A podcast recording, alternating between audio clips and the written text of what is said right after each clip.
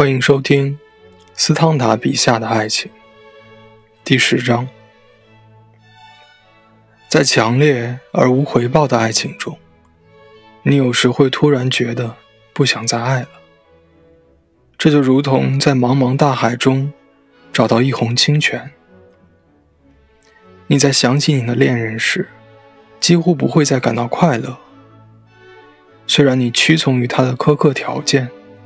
但仍改变不了你对生活丧失了兴趣。你会觉得自己更加不幸，心绪动摇之后，随之而来的是最悲伤、最失望的空虚。但这种空虚，也并非会让爱情一直消沉下去。就好像你对恋人最近一次的看望，他待你就是如此。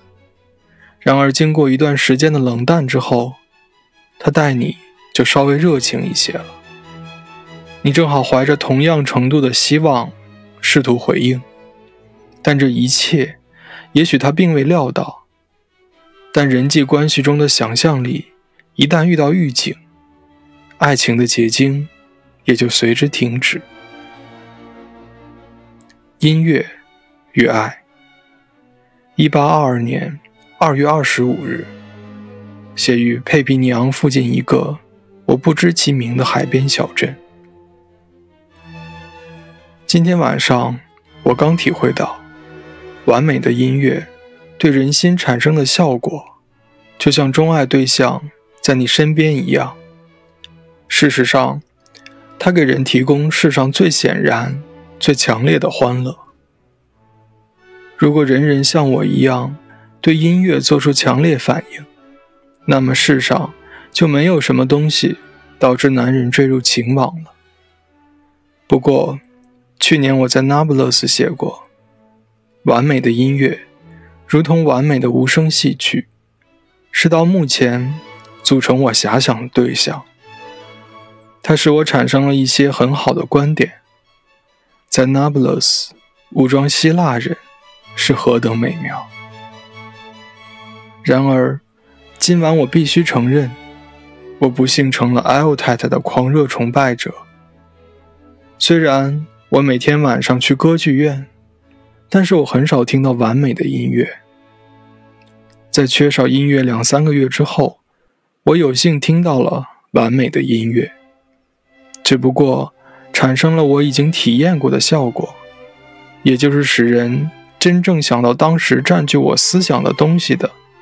那种效果。三月四日，一星期之后，我既不敢矢口否认，也不敢证实我刚刚写成的东西。这肯定是我在心里念叨它时写下的。我现在之所以怀疑它，可能是因为我今天忘记了自己上星期看的那样清楚的东西。听音乐的习惯。和与此有关的幻想状态，使你很快坠入情网。假如你敏感，不幸，你将从一首温柔哀婉的乐曲中得到极大的乐趣。它戏剧色彩不浓，不足以激发某人的行动，只能激起爱情的遐想。例如，比安卡和法里埃洛的四重奏开始时，悠长的单簧管独奏。或乐曲中间部分康波莱西的宣叙调，赢得钟爱对象芳心的恋人将会热情地欣赏罗西尼的《阿米达》和里纳尔多的著名二重奏。这首音乐那样准确地描述了幸福爱情中轻度怀疑和重修于好之后的快乐时刻。在这首二重奏中，里纳尔多。想逃跑时的那一段管弦乐，那么惊人的表现了强烈的感情搏斗。恋人会感到他的心情差不多受其影响。其实，他也是深受感动的。我不敢告诉你我听这首曲子时的感觉。一个居住在北方的人会觉得我疯疯癫癫。斯汤达认为。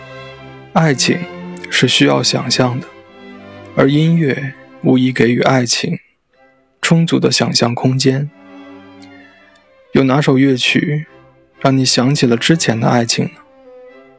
不妨留言，让我们一起讨论。